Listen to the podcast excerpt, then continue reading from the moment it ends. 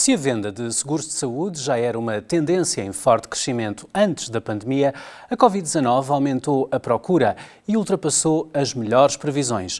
Em 2021, as vendas atingiram os mil milhões de euros em Portugal. Dados da Associação Portuguesa de Seguradores revelam ainda que em 2015 apenas 2 milhões de portugueses subscreviam seguros privados de saúde um número que em 2021 disparou para os 3 milhões e 300 mil clientes. Se olharmos para os resultados da atividade seguradora em 2020, percebemos que as 25 companhias a operarem no nosso país lucraram 110 milhões de euros, quando em 2019 não tinham ido além dos 44. Em média, cada português com seguro de saúde paga 300 euros por ano para ter uma alternativa ao Serviço Nacional de Saúde. Com a procura em alta e mais clientes, que desafios se colocam ao mercado segurador? As coberturas e os plafons devem aumentar? Como se vão adaptar as seguradoras à transição digital em curso? e vamos ou não pagar mais em 2022 pelos nossos seguros de saúde? Perguntas às quais vamos tentar responder no programa de hoje. São nossos convidados José Galamba de Oliveira, presidente da Associação Portuguesa de Seguradores, Oscar Gaspar, presidente da Associação Portuguesa de Hospitalização Privada e, através de videoconferência, junta-se também à conversa Paulo Fonseca, coordenadores do Departamento Jurídico e Económico da DECO. Sejam muito bem-vindos. José Galamba de Oliveira, comece precisamente por si. Uh, como é que se explica este crescimento, uh, diria eu, avassalador do mercado uh, segurador em Portugal? A pandemia, imagino eu, explica uma parte, mas não explica tudo. Bom, antes de mais, muito obrigado pelo convite para estar aqui hoje a falar de um tema que é, obviamente, um tema eh, importante também para nós. O seguro de saúde é, hoje em dia, eh, uma, uma, um produto muito importante para o setor segurador em, em Portugal. O crescimento do setor eh, dos seguros de saúde em Portugal não é uma coisa que vem de agora. Se nós olharmos à última década, ele tem, ele tem sido um seguro que tem crescido a uma média de 8, 9% ano após ano. E, portanto, não, isso não mudou relativamente à pandemia. Uh, uh, o que nós notámos na pandemia foi um, uma, uma, uma, uma, pequena diferença de quem é que estava a contratar os novos seguros. Durante a pandemia, contrariamente aos últimos anos, o que nós notámos é que o crescimento veio do, la do lado de, dos indivíduos, dos particulares que contrataram seguros e não do lado das empresas. Historicamente, dois terços dos seguros de saúde são seguros de grupo, fazem parte dos chamados benefícios nos pacotes de compensação de, de, que, as, que, as, empresas dão aos seus trabalhadores, de resto um benefício que é muito valorizado pelos, pelos trabalhadores. Historicamente, esses dois terços têm se mantido ao longo dos anos e o que nós notamos da pandemia é que houve um incremento muito maior dos novos seguros contratados individualmente pelas famílias e uma baixa nos seguros de, de nos seguros de grupo. E, portanto, esse, esse mix de dois terços grupo, um terço particulares, agora está mais, está mais equilibrado. Essa é a grande diferença. O crescimento vem, vem de há muitos anos uh, e é um seguro que, mesmo em tempos de, de crise económica e dificuldades das famílias, uh, o que nós vemos, e isso foi muito evidente, por exemplo, nos chamados anos da Troika, em que, obviamente, um aperto muito grande para as famílias portuguesas, as pessoas continuaram a comprar seguros de saúde. Uh, e é o único produto na área dos seguros que é imune à crise. Ou seja, todos os anos ele tem crescido um bocadinho, um bocadinho, os 7, 8% por ano, portanto não, isso não mudou muito agora. Uh, e, e, o porquê disto, eu diria que tem a ver com, com a, a percepção. As pessoas hoje dão um valor à, à saúde se calhar não davam há, há 10 ou 20 anos atrás. E a pandemia tornou e isso a, mais e a, claro. E a pandemia tornou isso muito mais evidente para as famílias e, portanto, essa, essa foi a mudança de, eu diria, paradigma. Vamos ver se é, uma, se é uma, uma coisa mais estrutural ou se foi conjuntural durante estes anos de pandemia, que é mais famílias a contratarem seguros do que no passado mas para já ainda é cedo, obviamente, ainda para é fazermos essa, essa análise. É cedo, é uh, Oscar Gaspar, seja uh, bem-vindo uma vez mais. Uh, com um crescimento tão assinalável, como eu dizia, em número de vendas de, de, seguros de saúde, estamos também a colocar, e é isso que lhe pergunto, mais exigência nos serviços, nas coberturas das apólices, também nos plafons.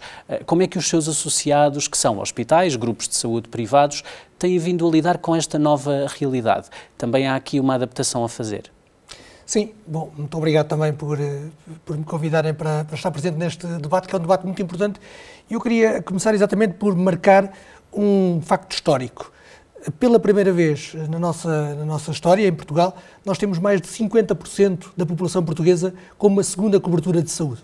Quer dizer, os 3 milhões e 300 mil portugueses que têm um seguro de saúde, mais 1 milhão e meio de, de portugueses que têm ADSE e outros subsistemas públicos, mais alguns subsistemas privados, temos mais de metade da população que pode aceder de uma forma mais direta ao, aos outros hospitais que não apenas do, do SNS e, portanto, tem um alargamento da, da, da, possibilidade de escolha do seu prestador de, de cuidados de saúde e até do, do médico em, em, concreto. Esse é um ponto muito, muito relevante e, portanto, este crescimento dos seguros, de facto, nos últimos dois anos, cresceram 29%, foi muito importante para, para, esta, para este movimento, mas também é verdade a própria ADSE, abrindo aos contratos individuais de trabalho na administração pública, permitiu uh, que, uh, que mais 105 mil pessoas tivessem essa cobertura.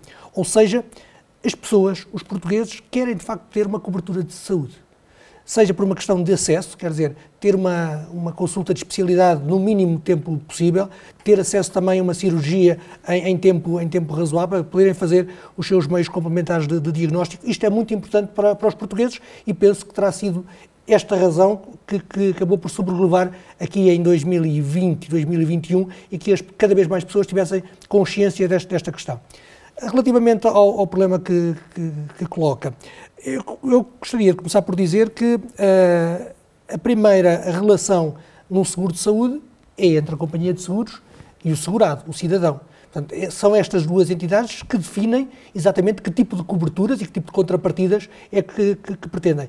Nós fazemos uma gestão de acordo com aquilo que são os seguros que foram contratualizados. E, portanto, temos seguros com a companhia de seguros A, com a companhia de seguros B, com a C. Nós não interferimos nessas coberturas e, portanto, atuamos de acordo com aquilo que são as coberturas, e nomeadamente a questão do, do ambulatório, a questão do internamento, os plafons, isso é uma relação direta entre a pessoa e a, e a seguradora. Aquilo que nós sentimos é que com este alargamento do universo de pessoas com seguros, obviamente também cada vez, como, como diz, utilizando a palavra, cada vez sentimos uma maior exigência, temos que responder a maior procura e a mais portugueses que acedem aos nossos hospitais. E também por isso é que, mesmo em anos de pandemia, como foram 2020 e 2021, Uh, os hospitais privados continuaram a investir. Já agora, dois números rápidos, se me permite. Em 2020, uh, eh, houve um investimento da ordem dos 203 milhões de euros da parte dos hospitais privados e em 2021, enfim, uma, uma novidade em primeira mão, fresquinha, uh, o investimento foi da ordem de 150 milhões de euros da parte dos hospitais privados e em 2022 continuamos a investir. E, portanto, o nosso objetivo é ir ao encontro daquilo que são as necessidades dos portugueses e aquela que é a procura dos portugueses em termos de cuidados de saúde.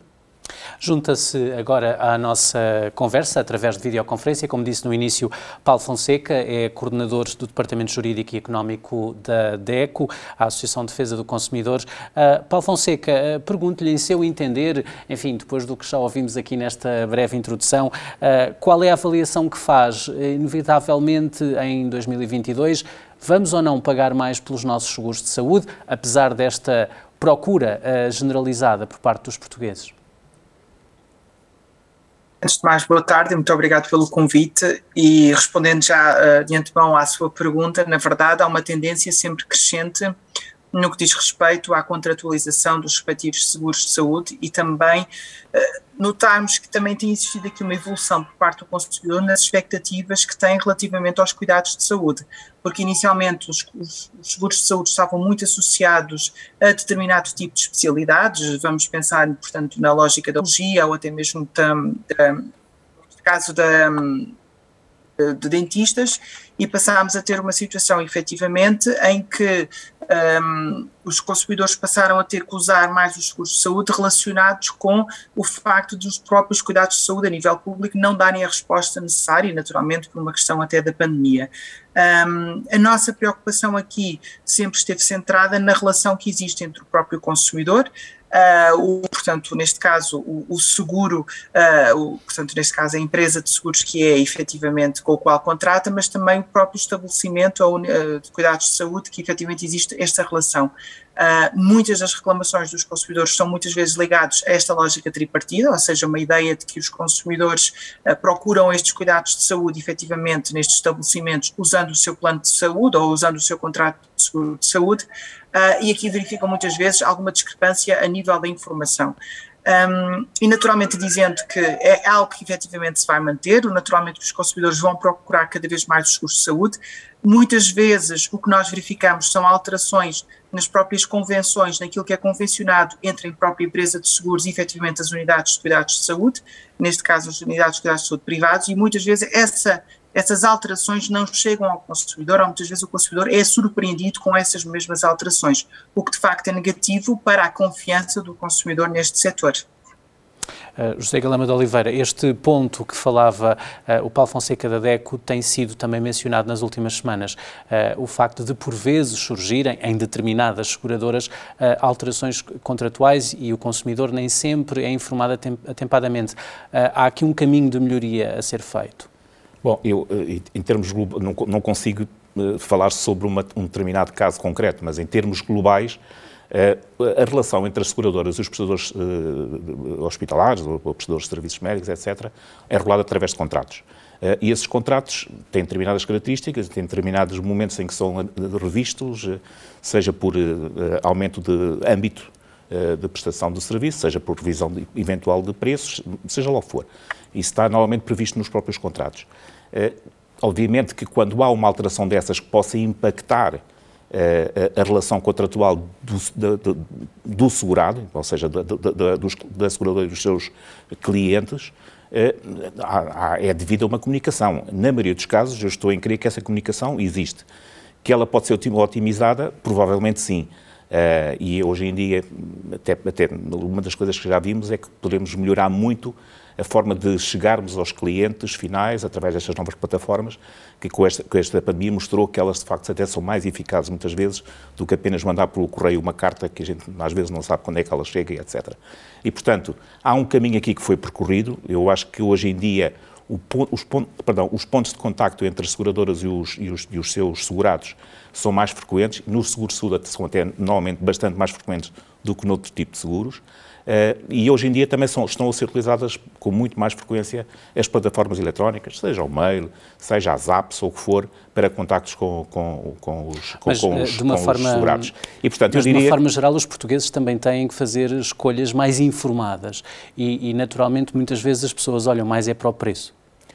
Eh, isso é uma tendência que existe muito uh, em Portugal, e não é só Portugal, aliás, isto é muito típico da Europa do Sul, é que as pessoas, quando, no momento de comprar seguros, olham muito a, a, ao fator preço. E a verdade é que o fator preço normalmente é associado a um conjunto de coberturas. Eh, se queremos mais coberturas, temos normalmente um preço mais, mais elevado.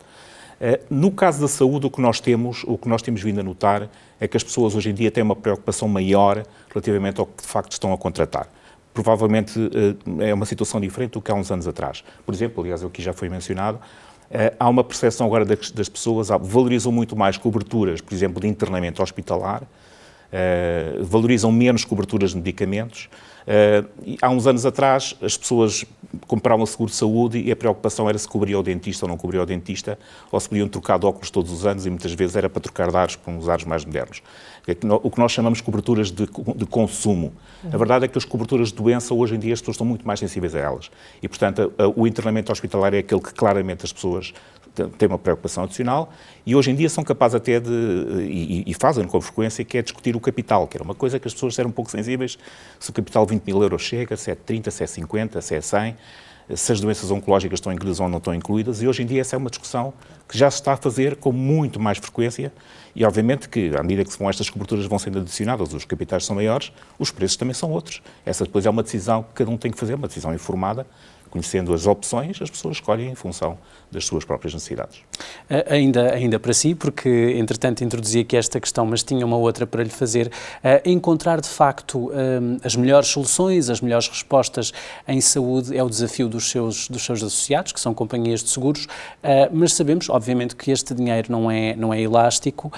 Um, como é que decorrem normalmente as negociações com, com os prestadores de, de saúde? São negociações longas, demoradas, difíceis, que também já trazem alguns desses inputs daquilo que a sociedade civil vai pedindo mais? Bom, eu, eu aqui tenho pouco conhecimento, porque a associação, uh, uh, até porque os temas concorrenciais é um, é um tema que não está no âmbito da nossa, da, uh, da nossa atuação, de todo. Nós, nós interagimos muito com os associados sobre os aspectos mais técnicos, temos até relações bastante, bastante próximas com a própria Associação Portuguesa, uh, Hospitais Privados, mas, mas, mais uma vez, na procura de eficiência de processos, etc. Mas quando toca as relações contratuais, isto são contratos bilaterais entre seguradora, uma seguradora e quem presta o serviço, e, e, portanto são negociações. É caso a caso. É caso a caso. E portanto nós não, não intervimos aí de todo e não, não, não sou capaz de dizer, não tenho uma opinião se são longas, demoradas ou não, não faço ideia. Não, não, Oscar Gaspar, na, na semana passada, e por isso eu colocava esta questão ao engenheiro José Galamba de Oliveira, uh, um dos seus associados, precisamente a, a Trofa Saúde, anunciou ter suspendido uh, a convenção com a seguradora Médis. Uh, por vezes as negociações, obviamente, nem sempre chegam a bom porto. Com a atual conjuntura, é provável que aconteçam mais casos destes ou este foi um caso isolado? Eu começo por responder exatamente nos mesmos termos do engenheiro Galama de Oliveira. Quer dizer, a Associação Portuguesa da Hospitalização Privada não intervém de forma alguma na negociação, que é uma negociação bilateral entre uma seguradora e um, um hospital, hospital, ou um grupo hospitalário. Portanto, não sei exatamente os contornos dessa situação que, que referiu, eh, nem sei, nem tenho que saber, nem posso saber, em rigor, eh, eh, as relações que neste momento se estabelecem entre alguns hospitais e, e algumas seguradoras. Agora, é normal que, de facto, haja sistematicamente, tempos a tempos, uma uh, reavaliação das condições de contratualização entre os hospitais e entre as seguradoras ou entre os hospitais e outras entidades. O cluster da saúde é um cluster muito, muito rico, quer dizer, muito diversificado e, e dinâmico. E dinâmico. E em muitos casos não esqueçamos que estamos a falar de facto de empresas, ou seja, temos uh, salários para pagar, temos impostos para pagar, temos uh, requerimentos uh, administrativos e de licenciamento que temos que cumprir e, portanto, dando resposta a estes nossos compromissos, obviamente também se alteram algum tipo de condições que depois impactam ou podem impactar algumas questões negociais entre, entre as partes do, do setor da saúde. Muito bem, Paulo Fonseca, hum, a DECO tem precisamente diversos uh, simuladores uh, com o intuito de ajudar uh, os consumidores a fazerem as melhores opções, também em matéria de seguros de, de saúde. Eu gostava que nos explicasse que premissas é que são tidas em consideração para determinar se um seguro de saúde é ou não mais vantajoso para o consumidor. Consegue elencar-nos algumas dessas premissas, Paulo Fonseca? Naturalmente que um, cada premissa está dependente também da perspectiva do próprio consumidor. Isto também respondendo não só à sua pergunta, mas também comentando as, as uhum. anteriores respostas dos meus colegas, relativamente a à perspectiva que o consumidor tem hoje em dia na escolha de um seguro de saúde, eh, não está somente também em causa o próprio ato médico, muitas vezes está em causa também o preço, naturalmente, da, e, e, o preço, quando o consumidor pensa no preço, pensa muitas vezes aquilo que eu vou pagar no ato médico, ou seja, há um prémio que eu vou pagar efetivamente pela utilização do seguro, naturalmente, mas depois existe também o preço que eu que eu pago a nível da própria prestação de serviço e isso muitas vezes é contabilizado pelo próprio consumidor. Mas também a natureza e, a, e, a, e o próprio prestador. Cada vez mais os consumidores procuram efetivamente muitos seguros de saúde com base na, na cobertura a nível em termos de prestadores ou da rede de prestadores de serviços que existem a nível dos cuidados de saúde. Isto de facto também é muito importante. Naturalmente que todos estes critérios, a combinação destes critérios impacta nos, nos próprios, nas ferramentas comparativas que também disponibilizamos aos consumidores, em que procuramos a melhor resposta e uma resposta mais individualizada para as necessidades dos consumidores, mas mais uma vez um, é importante que a segurança para o consumidor e a certeza certeza, também seja um fator uh, essencial, porque o que nós verificamos, e verificamos mesmo durante a pandemia, que muitos estabelecimentos, muitas unidades de cuidados de saúde alteraram efetivamente os seus pressários e esses pressários efetivamente tiveram repercussões diretas sobre os consumidores. Muitas situações não estavam cobertas pelos respectivos planos de saúde ou pelos respectivos seguros de saúde, e quando os consumidores são confrontados com o preço de um serviço que não estavam à espera, e aqui é que aconteceram os problemas. E nós vamos verificando constantemente, e as unidades de cuidados de saúde privadas têm-no feito várias vezes, e nós reunimos com algumas com base em preocupações. Dou o caso, o exemplo dos equipamentos de proteção, proteção individual, uhum. em que foi gerada uma confusão a nível da transparência sobretudo pela falta de informação que foi dada ao consumidor. Ainda hoje em dia nós recebemos queixas por parte dos consumidores e temos intervenção de unidades de cuidados de saúde que criam efetivamente taxas, taxas essas que não foram se calhar convencionadas pelos próprios seguros de saúde, e os consumidores são uh, muitas vezes surpreendidos pelo pagamento destes valores que não foram nem sequer informados pela própria unidade de cuidados de saúde. Naturalmente que nas circunstâncias em que os consumidores demonstram que não tiveram qualquer informação, uh, são naturalmente reembolsados, porque só pode ser cobrado aquilo que foi previamente uh, orçamentado para o consumidor. Mas esta é uma realidade que importa ter em consideração e cada vez mais os nossos canais, as nossas ferramentas comparativas terão essencialmente em, portanto, em atenção a própria informação e o próprio relacionamento que o consumidor depois vai ter com o seu próprio prestador de serviços. Portanto, mais uma vez, reforçar a necessidade que o consumidor acaba por ser muitas vezes aquele elo mais fraco da própria cadeia. Naturalmente que existem custos, que existem obrigações, quer do ponto de vista laboral, quer do ponto de vista da higiene e da segurança no trabalho, mas naturalmente que o consumidor também paga um determinado serviço ou tem efetivamente contratualizado um prémio de seguro que paga e que abrange efetivamente estas situações e tudo isto no futuro cada vez mais tem que ser acautelado por uma questão também de estabilidade na procura não só dos cuidados de saúde a nível do privado, mas também dos próprios seguros de saúde que o consumidor procura. Obrigado, Paulo Fonseca. Já voltaremos a conversar. Uh, Engenheiro José Galamba de Oliveira, uh, imagino que queira responder àquilo que foi aqui dito, mas pergunto-lhe: a transparência é de facto a palavra-chave uh, para manter uma boa relação entre, entre quem presta o serviço, o segurador e o consumidor? Não, a transparência é fundamental, é assim que se cria confiança com os, com os, com os consumidores. Uh, nós, nós vive, temos de ter consciência que vivemos aqui uma, um, uns tempos novos. Esta história da pandemia, ninguém estava à espera dela. Uh, e em 2020, quando, enfim, especialmente na primeira fase da pandemia, naquele primeiro trimestre que parámos todos e confinámos, fomos todos muito surpreendidos e tivemos todos a adaptar a uma nova realidade, um vírus que desconhecíamos, os impactos, etc. Uh, eh, quando olhamos para trás, também percebemos que há coisas que poderiam ter corrido melhor. Uh, não tenho qualquer dúvida quanto, quanto a isso nesta segunda fase da, da, da, pandemia, já em 2021, com aquele grande pico em janeiro e fevereiro, etc., as coisas funcionaram bastante melhor. Uh, já tínhamos alguns processos minimamente oleados, alguns canais de comunicação com os próprios prestadores também estavam mais oleados. A própria comunicação com os consumidores era um bocadinho mais fácil, toda a gente já percebia que algumas destes, destas proteções, dos, os chamados EPIs, uh, era de facto um adicional.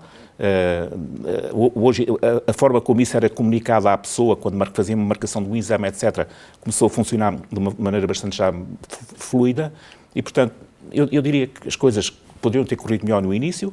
Acho que, acho que, apesar de tudo, aprendemos muito, mas isto são situações excepcionais que nos tivemos que adaptar. Hoje em dia, continuamos ainda um tempo de pandemia, mas, mas, toda esta comunicação, esta transparência que existe com, com os consumidores, acho que, acho que, que está bastante garantida. Uh, e, e, portanto, eu não acho que seja um, um, um, problema neste momento.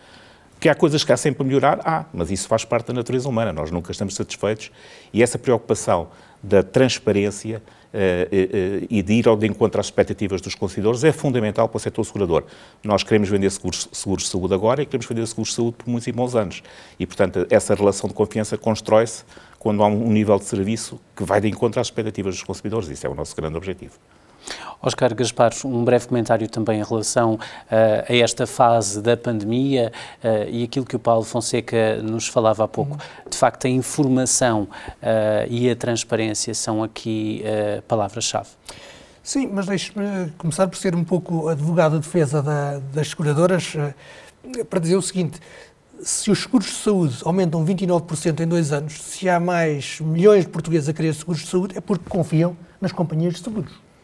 E, portanto, isso é, é importante. E, portanto, as, eh, as, pessoas valorizam e reconhecem que, que, o, que o produto, que é um bom produto e que as companhias são generalizadamente uh, sérias e os produtos são adequados. Dito isto, uh, de facto, tivemos um período absolutamente excepcional uh, na pandemia. Ninguém conseguia prever a pandemia e, e, nomeadamente, o impacto tão profundo que aconteceu. Dois, dois exemplos muito rápidos a Covid foi uma, foi uma doença nova, quer dizer, não podia estar prevista, por exemplo, nas, nas apólices de seguros que existiam, porque é uma doença totalmente nova. E a questão coloca-se, bom, e então não há cobertura, as pessoas podem ou não podem a recorrer, por exemplo, aos hospitais privados no caso de terem Covid. Bom, e aí as, as seguradoras, cada uma delas Essa foi uma pergunta muito feita ao longo da pandemia. As, as, as, seguradoras responderam como entenderam e, e, portanto, conversando também com os, seus, com os seus clientes. E houve seguradoras que, desde a primeira hora, disseram isto não está nas coberturas, mas nós entendemos que há condições para alargarmos e, portanto,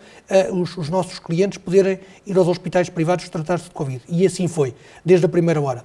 Um outro exemplo também que, que é, penso que é muito, muito fácil de compreender é o seguinte: por instrução da própria Direção-Geral de Saúde, nós temos que fazer um teste, tínhamos que fazer um teste PCR antes de qualquer cirurgia. No caso, por exemplo, da pediatria, tínhamos que fazer à criança e a, a um dos pais. É? claro. Portanto, dois testes PCR. E a questão é, bom, isso nunca esteve previsto em lado nenhum. E, portanto, quem é que assume estes dois testes? Ou, ou, assume o hospital, ou assume a pessoa, ou assume a seguradora. Mas alguém tem que assumir e tem que se definir como é que, se, como é que esta situação é gerida, porque é uma situação que antes de março de 2020 não existia. E, portanto, de facto, como dizia o engenheiro uh, uh, José Galamba da Oliveira, há aqui duas situações. Uma, esta situação de crise extraordinária, que foi gerida como foi gerida, mas, apesar de tudo, resolveram-se muitas situações. A questão mais estratégica, que já vinha de antes de, de 2000 20. É uma questão também de relação, de facto, de transparência, cada vez termos mais uh, consciência que temos que partilhar a informação, a informação devida, obviamente, a informação respeitando todos os, os, os critérios, nomeadamente do, do, RGPD, mas a informação tem que ser, tem que ser partilhada, nomeadamente para, para o cidadão, que no fundo é, é ele, que, é ele que está na, no foco da, da questão, sem nenhuma dúvida sobre isso. Paulo Fonseca, mesmo para terminarmos esta primeira parte, que estamos a ficar sem tempo, eh, eu estive a olhar na preparação deste programa para os resultados do vosso último inquérito de satisfação de 2021, eh, onde de facto ressalta de imediato que as exclusões, como há pouco creio que já mencionava, são o principal motivo de descontentamento dos segurados quando descobrem que afinal a sua apólice não cobre determinado sinistro.